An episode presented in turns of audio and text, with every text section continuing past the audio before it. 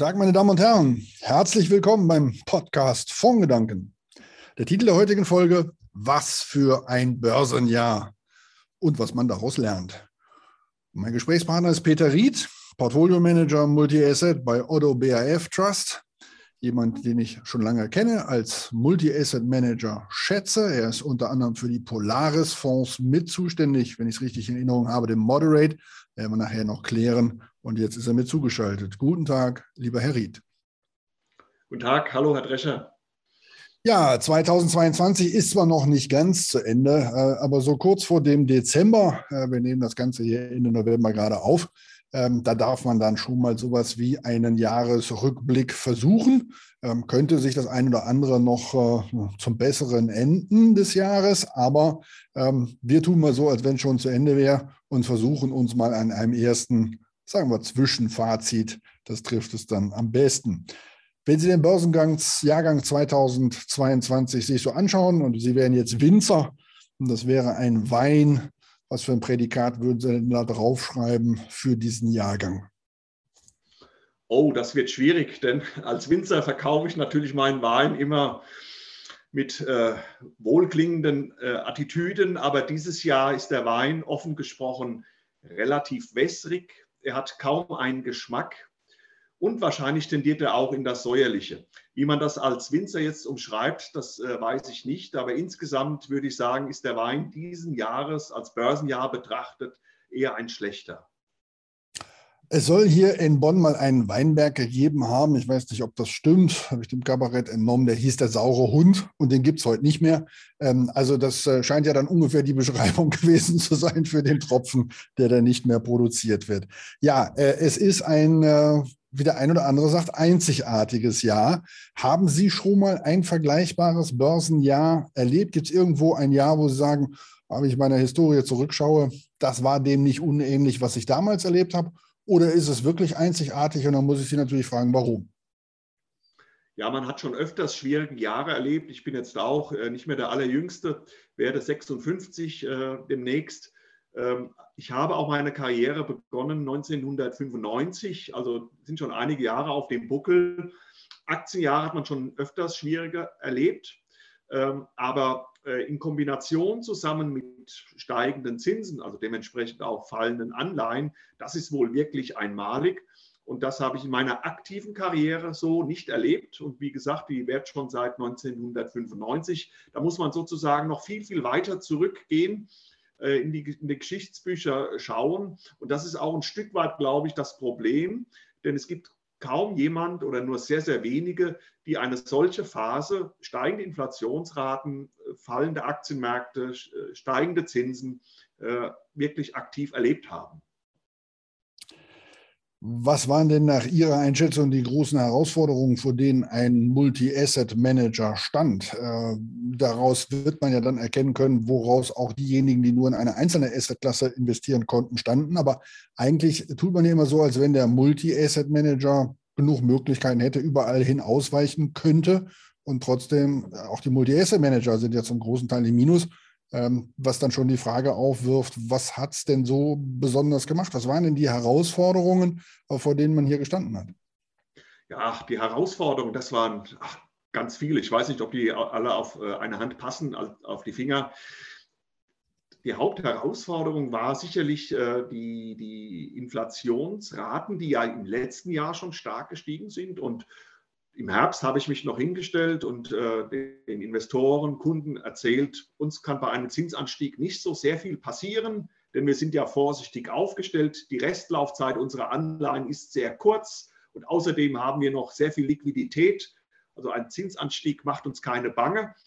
Ähm, nun ist es anders gekommen. Die Zinsen sind gestiegen, deutlich stärker, als wir erwartet haben und nicht nur deutlich stärker, sondern auch deutlich schneller.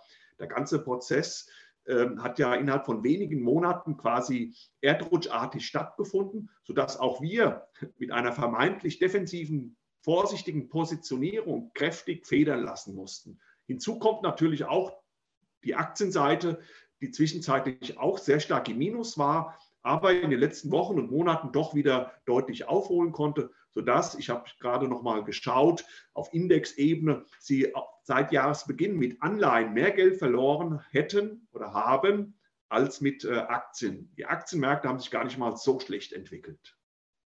Die Aktienmärkte haben sich gar nicht mal so schlecht entwickelt, wenngleich man sagen muss, äh, das gilt natürlich vor allen Dingen für jene Aktieninvestments, die im Dollarraum waren, weil da eine ganze Menge Windfall Profit kam, den man noch mitnehmen konnte auf der Dollarseite. Aus der Sicht eines Euro-Investors äh, hat das manches Problem gelindert. Aber Sie haben es angesprochen, bei den Anleihen, äh, da hat es richtig hart gewirkt und für manchen, ähm, der sowas bei Anleihen gar nicht mehr kannte.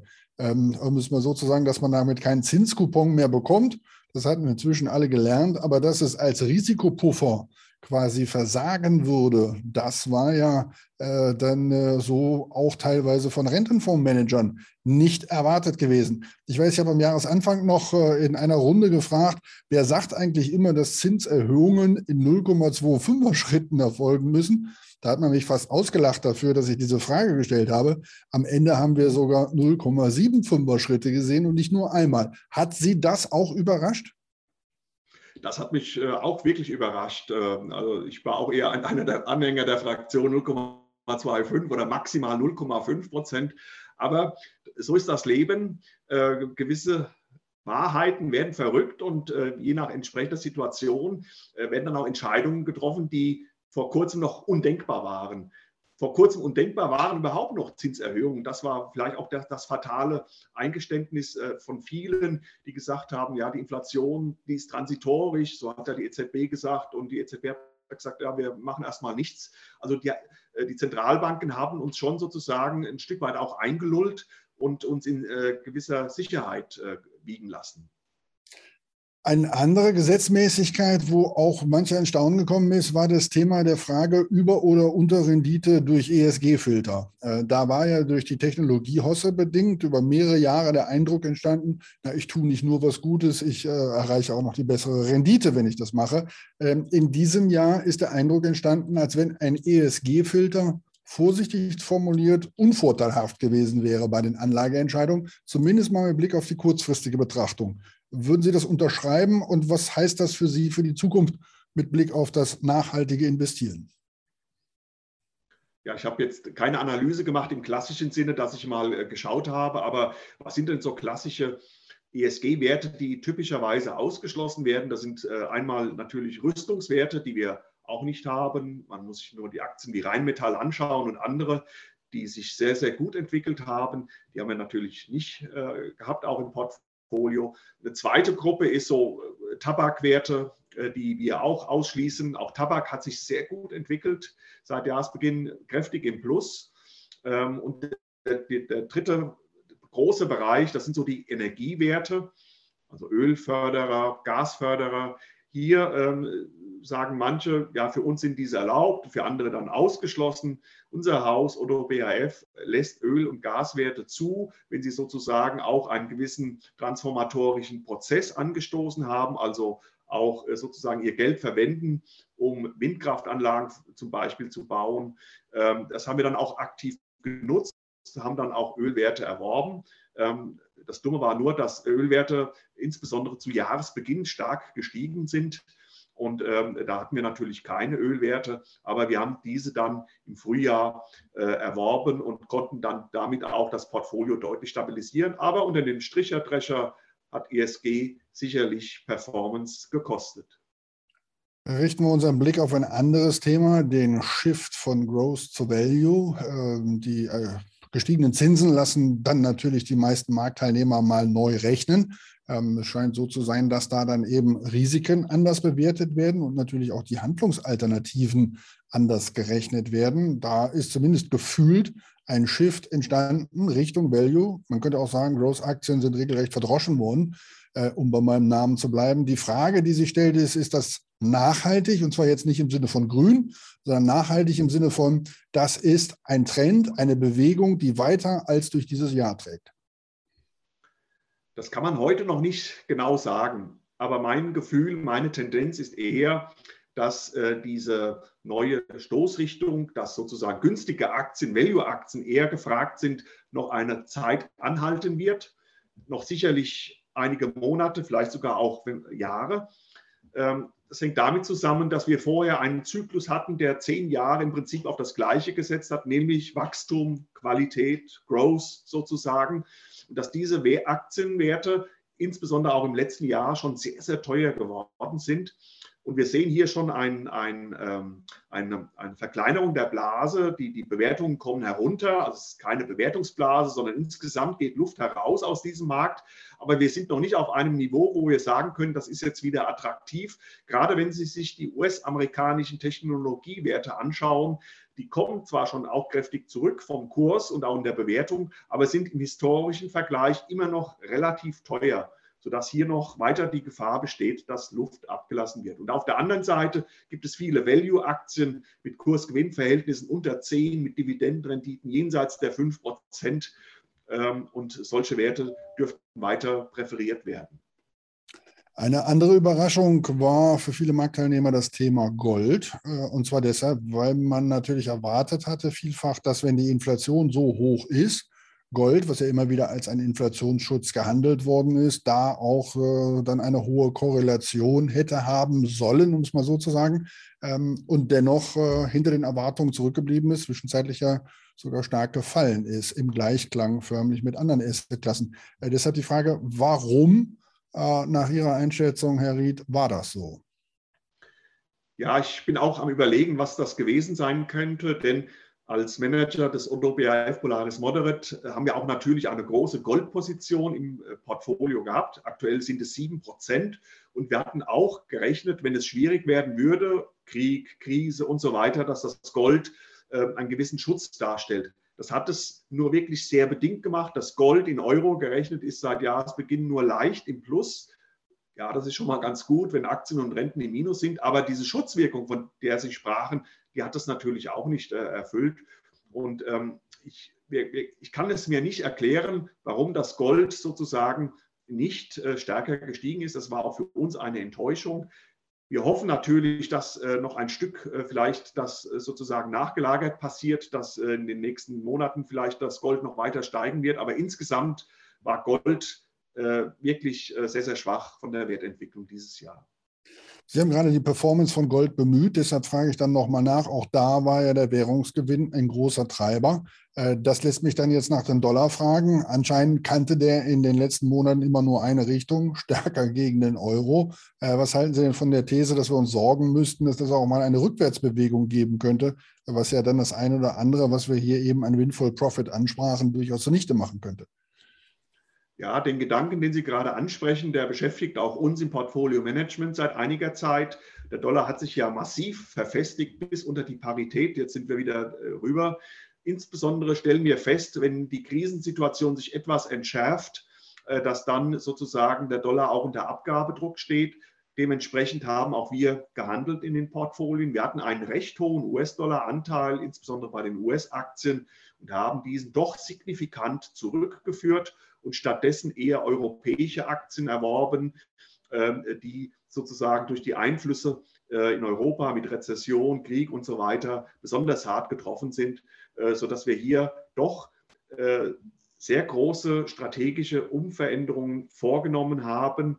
Und das war schon sehr massiv. Wenn ich das jetzt mal in den letzten 15 Jahren zurückschaue, dann war das dieses Jahr ein sehr aktives Jahr, in dem wir unsere Strategie doch deutlich angepasst haben. In einem Jahr wie diesem mit einer, ich sage mal, zwischenzeitlich mehr oder weniger gleichgerichteten Abwärtsbewegung kommt man da als vermögensverwaltender Fonds ohne Derivate aus.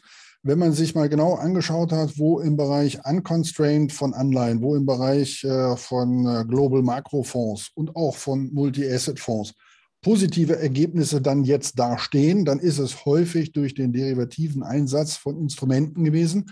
Ähm, deshalb meine Frage, entwickelt sich das klassische Multi-Asset, Long-Only, wie man es herkömmlich kennt, eher zu einem Multi-Strategy, wo eben diskretionäre Derivateentscheidungen von immer größerer Bedeutung werden?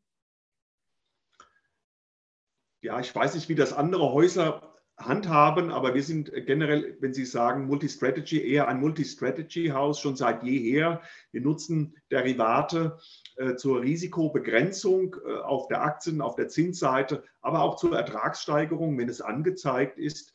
Und dementsprechend haben auch wir in diesem Jahr Derivate sehr stark genutzt. Das hat ähm, äh, Verluste abfedern helfen aber ein positiver Gesamtertrag war dadurch nicht möglich gewesen. Dazu hätten wir sozusagen sehr radikal ähm, ähm, absichern müssen, also zum Beispiel die gesamte Rentenduration auf Null oder sogar negativ, äh, dann wären wir sozusagen vielleicht von der Wertentwicklung äh, leicht positiv gewesen. Aber äh, diesen View hatten wir natürlich auch nicht. Aber die Derivate, und das ist ganz wichtig, die helfen in solchen schwierigen, volatilen Marktphasen enorm, die Risiken zu begrenzen und die Verluste auch äh, in Schach zu halten. Ein Satz, den ich in den letzten Tagen häufiger gehört habe, ist, äh, bei Anleihen, da geht wieder was. Ähm, allerdings sind die Meinungen völlig unterschiedlich, wo da was wieder geht. Der eine sagt, Sie müssen unbedingt auf die Wandelanleihen gucken. Der nächste haben wir gerade hier im äh, Podcast Vorgedanken gehabt, Emerging Market Debt, das ist die Klasse, die den größten Discount bietet. Äh, wo würden Sie denn sagen, geht im Anleihenbereich wieder was? Ja, ich bin da eher ein konservativer Zeitgenosse. Also wir schauen uns momentan zum Beispiel Bundesanleihen an mit relativ kurzer Laufzeit. Diese bringen 2% Rendite. Das ist jetzt nicht besonders viel, aber die waren vor einem halben Jahr noch negativ. Wir schauen uns auch eher Pfandbriefe an, andere Staatsanleihen mit kurz- bis mittelfristigen Laufzeiten. Und da haben wir auch in den letzten Wochen sehr stark investiert. Äh, nur um Ihnen mal ein Gefühl dafür zu geben, zu Jahresbeginn lag die Rentenquote im Polaris Moderate, in dem defensiven Fonds, bei 52 Prozent. Mittlerweile sind wir bei 65 Prozent wieder angelangt. Also da geht schon wieder was auf der Zinsseite. Allerdings gehen wir noch nicht in risikoreiche Anleihen wie Emerging Markets oder hochverzinsliche Anleihen oder lange Laufzeiten, sondern äh, bauen sozusagen sukzessive die Rentenbestände auf. Äh, denn wir dürfen eins nicht vergessen, die Risiken sind nach wie vor da. Die Zentralbanken erhöhen die Zinsen und vielleicht auch nochmal in einem 75-Basispunkte-Schritt oder noch einen. Wir wissen es alle nicht. Und von daher sind wir da nicht äh, sehr mutig in dem Sinne, dass wir dort jetzt ähm, äh, wetten, sondern wir versuchen, das Risiko langsam zu erhöhen ähm, und ähm, dass wir sozusagen auch noch handlungsfähig sind, falls sich die Umstände nochmal ändern sollten. Was ich Sie fragen wollte an dieser Stelle ist, äh, ob Wachstumstitel schon wieder ein Kauf wert sind. Wenn ich Ihren Ausführungen eben nochmal so gedanklich folge, dann hörte sich das so an, als wenn Sie da gerade bei den Technologieaktien dem Eis noch nicht so ganz trauen würden. Also frage ich dann jetzt nochmal vor diesem Hintergrund, ist das jetzt schon selektiv ein Kauf wert bei den Technologieaktien oder ist Ihnen das noch zu hm. früh?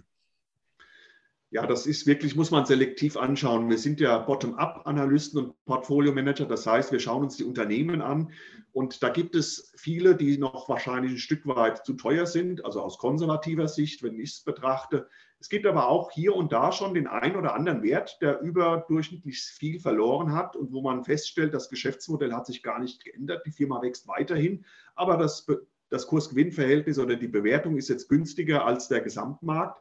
Da gibt es schon hier und da Namen. Ich darf jetzt leider keine nennen aus Compliance-Gründen, aber äh, das sind Unternehmen, die Sie auch alle kennen. Und ähm, hier und da stocken wir solche Titel auf, aber wirklich sehr selektiv. Wir finden nach wie vor bessere Chancen äh, hier insbesondere im europäischen Markt und hier auch insbesondere bei eher günstig bewerteten äh, Titeln mit stabilen äh, Geschäftsmodellen.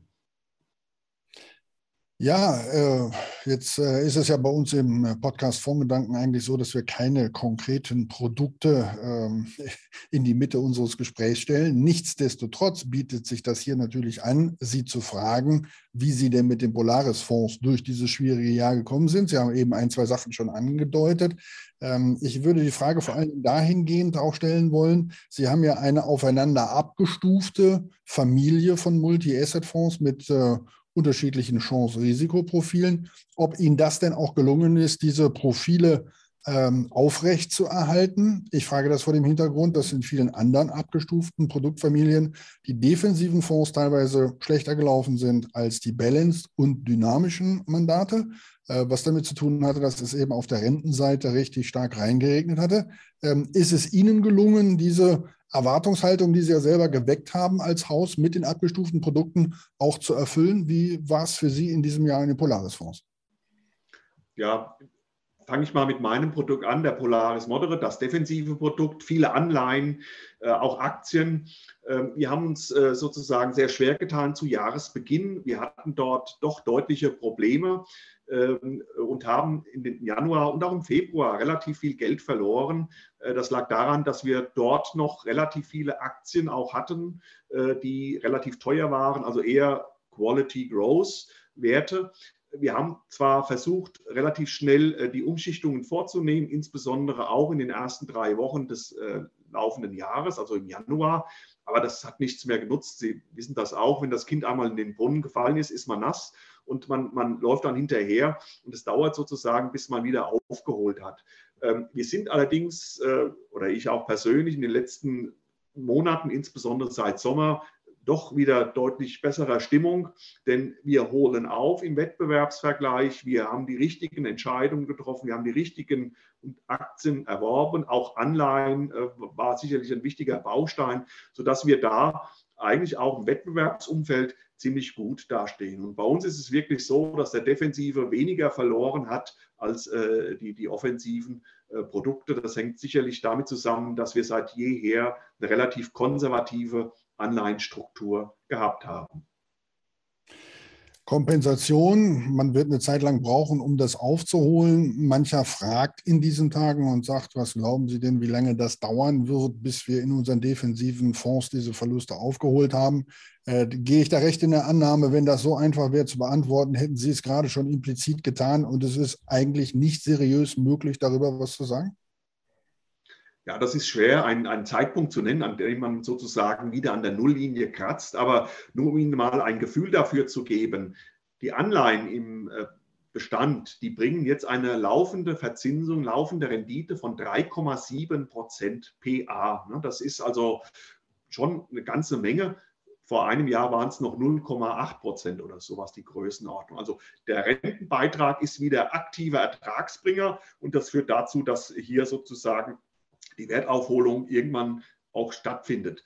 In der Vergangenheit bei verschiedenen anderen Krisen war es oftmals so, äh, dass es uns gelungen ist, relativ zügig die Verluste auch aufzuholen. Denn die goldene Regel eines Portfolio-Manager ist es, äh, sozusagen äh, möglichst mit gleichem oder mehr Risiko wieder aus einer Krise herauszufahren, mit der man auch hineingefahren ist. Also nicht den Kardinalsfehler zu machen, äh, am Boden unten sozusagen das Risiko zu begrenzen, zu verkaufen und dann äh, zuzuschauen, wenn der Zug in die andere Richtung fährt, sondern äh, Kurs zu halten und nach Möglichkeit auch das Risiko äh, zu erhöhen, damit man sozusagen mit Schwung aus der Krise kommt. Ähm, das haben wir sozusagen ein Stück weit äh, umgesetzt. Mehr Risiko haben wir insbesondere auf der Anleihenseite genommen, wo wir, wie gesagt, Bestände aktiv gekauft haben, die hohe Liquidität abgebaut haben und auch von der Laufzeit etwas länger gegangen sind. Hier sehen wir wirklich gute Chancen, insbesondere auf der Anleihenseite. Auf der Aktienseite dürfte es äh, weiter etwas schwieriger bleiben, denn hier droht uns Rezession und andere Themen, äh, sodass wir hier kein einen klaren View haben, inwieweit äh, oder wie lange es dauert, bis die Verluste aufgeholt werden. Aber in der Vergangenheit haben wir uns wirklich äh, positiv hervorgetan, dass die Verluste ziemlich zügig aufgeholt worden sind. Wie heißt das äh, im Englischen so schön, Lesson Learned? Äh, wenn wir uns nochmal zurückerinnern und wir dieses Jahr die gedankliche Schulbank vor den Börsen äh, gedrückt hätten, welche Lektionen haben wir gelernt? Was nimmt Peter Ried aus diesem Jahr mit und sagt, das habe ich dieses Jahr lernen müssen, diese Lektion habe ich verstanden, äh, die kommt in Zukunft von mir auch zum Einsatz. Ja, da bin ich ganz offen. Ähm, wir, versuch, wir, wir, müssen die Emotionen in Schach halten, aber manchmal wird man vielleicht auch zu gierig. Und wahrscheinlich ist es mir auch so gegangen im letzten Jahr, als die Kurse weiter gestiegen, gestiegen und gestiegen sind und es gab kein Halten mehr. Äh, da hat man immer gesagt, die Zinsen bleiben unten, deswegen ist die Bewertung gerechtfertigt. Dieses Mantra äh, ist jetzt natürlich ad absurdum geführt worden. Da hätte ich mir von mir selber etwas mehr kritischen Blick gegönnt, gewünscht. Den hatte ich leider nicht, so dass ich dann zwar auch Bestände abgebaut habe im letzten Jahr, die extrem teuer waren, aber ich hätte das sehr viel radikaler tun müssen. Dann wäre auch das, der Start ins neue Jahr hier deutlich besser gelaufen. Das ist so mein Fehler, äh, an dem ich arbeite und äh, wo ich sagen würde, Herr Drescher, das ist meine Lessons learned. Also, dass man mehr, dass man noch kritischer äh, sein muss in Zukunft bei Dingen, die sozusagen als Wahr, Wahrheit genommen werden. Herr Ried, ich finde das immer erfrischend, wenn jemand noch was dazulernen kann. Ähm, Leute, die alles gewusst haben und alles perfekt ist und das Ergebnis dann trotzdem nicht dazu passen will, das ist immer etwas, wo ich sagen muss, da habe ich viel größere Probleme mit, als wenn jemand auch mal einen Fehler eingestehen kann. Und ob das einer war, äh, den Sie gerade angesprochen haben, das wäre ja auch noch zu diskutieren. Ja, zum Schluss äh, eine Frage, die ich äh, schon ein, zwei Leuten hier in diesem Podcast gestellt habe und ich glaube, sie ist wichtig. Ähm, die Frage, ob die defensiven Vermögensverwaltungsprodukte, die ja eine Brücke waren, um Festgeldanleger, Tagesgeldanleger ähm, so Richtung äh, Fonds zumindest mal zu bewegen, ob die enttäuscht haben und man jetzt befürchten muss, dass viele von denen, die wir da in den letzten ein, zwei Jahren für diese defensiven äh, VV-Fondsklassen äh, begeistern konnten, haben wir die verloren? Werden die jetzt bei zweieinhalb Prozent wieder Festgelder machen? Ist das etwas, was Sie umtreibt? Ja, das treibt mich schon um. Wir sehen allerdings keine Bewegung in diese Richtung, ähm, dass sozusagen aus den defensiven Produkten viel Geld jetzt wieder in die Spareinlagen geht. Es ist, glaube ich, wichtig, äh, den Investoren zu vermitteln, dass ähm, ähm, hier eine Beteiligung bei einem defensiven Fonds auch Sachwerte beinhaltet, nämlich Aktien. Und mit Aktien ist, ist langfristig sozusagen die beste Rendite zu erwirtschaften circa 8 Prozent pro Jahr. Das ist eine ganze Menge. Wenn man das noch ein bisschen vernünftig mit Rentenengagements äh, verknüpft, kommt dabei eine doch sehr ordentliche Verzinsung hervor, äh, sodass es nach wie vor Sinn macht. Es gibt allerdings sicher auch den einen oder anderen Fall, wo sozusagen aus rein Opportunitätsgründen hier Negativzinsen hier und dort kriege ich vielleicht noch was ähm, gewechselt worden ist. Äh, solche Investoren könnten äh, sicherlich enttäuscht sein. Da wird es wahrscheinlich den ein oder anderen Rückfluss geben. Aber wir sehen momentan noch keine große Verschiebung wieder hin zu Spareinlagen. Im Gegenteil, wir haben auch im laufenden Jahr noch leichte Mittelzuflüsse äh, für unseren Fonds generieren können. Ich wollte gerade sagen, ich meine das auch nicht nur, was äh, mögliche Mittelabflüsse angeht, sondern man wird die Mittelzuflüsse hier in der Zukunft äh, mal im Auge behalten müssen, ob schlichtweg erstmal weniger kommt. Ähm, da äh, ließe sich wahrscheinlich ein ganz eigener Podcast als Sendung nochmal draus machen. Das legen wir uns dann mal beiseite und gucken zu gegebener Zeit. Ja, Herr Ried, ähm, was für ein Börsenjahr und was man daraus lernt, ähm, das haben wir miteinander besprochen. Äh, zum Schluss, wie an jedem meiner Gesprächspartner, auch bei Ihnen natürlich die Frage nach einer Literaturempfehlung. Wir alle stehen vor der Weihnachtszeit, können uns noch was wünschen äh, und es dann hoffentlich zwischen den Tagen mal lesen. Was äh, raten Sie uns denn an, Herr Ried?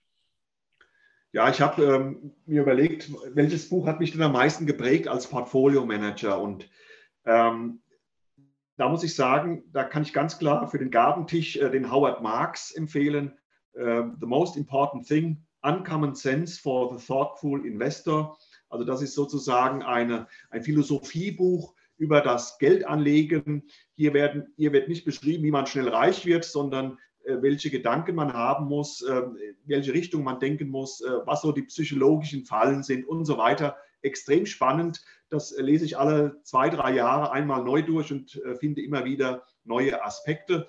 Und wenn es etwas leichtere Kost sein soll, auf meinem Nachttisch momentan liegt ein Buch von Harper Lee, Wer die Nachtigall stört. Das ist ein ähm, Südstaatenroman aus den 60er Jahren. Ähm, da geht es äh, um einen ja, um einen äh, ja, Anwaltsfall, wo ein Schwarzer verdächtigt wird, äh, eine Frau missbraucht zu haben. Äh, und das wird beschrieben in, einem Südstaat in den USA. Das finde ich sehr gut zu lesen. Es macht Spaß. Die Harper Lee hat das schön geschrieben. Das ist was sozusagen, was Sie abends mit in die Träume nehmen können. Also Howard Marks habe ich auch gelesen, fand ich auch äh, durchaus substanziell. Ähm, und äh, nein, am Stück kann man den nicht lesen, wenngleich er einfacher ist als manche andere Fachliteratur. Ähm, aber äh, wir haben mitgenommen äh, eins zur fachlichen Weiterbildung und eins zur Unterhaltung. Peter Ried, mir wie immer eine Freude gewesen. Äh, meine Damen und Herren, äh, ich danke Ihnen fürs Zuhören hier im Podcast. Ich freue mich, wenn Sie den Podcast da, wo Sie die Gelegenheit haben, bewerten können. Wenn Sie ihn empfehlen, wie immer an Kollegen am besten, aber gerne auch an Freunde, äh, die nicht unbedingt professionelle Anleger sind und verabschiede mich hier aus dem ABC Tower in Köln, wie gewohnt, mit einem Kölschen Tschö.